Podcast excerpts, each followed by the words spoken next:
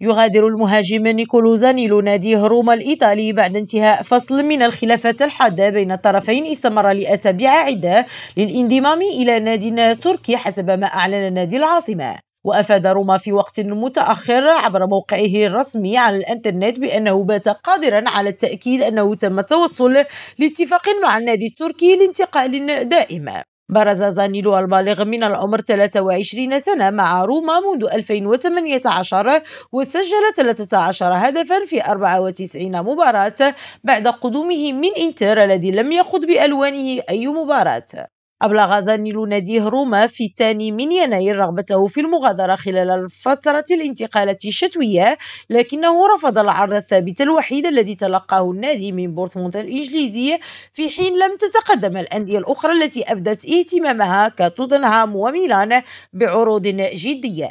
هاجر راجي ريم راديو روما.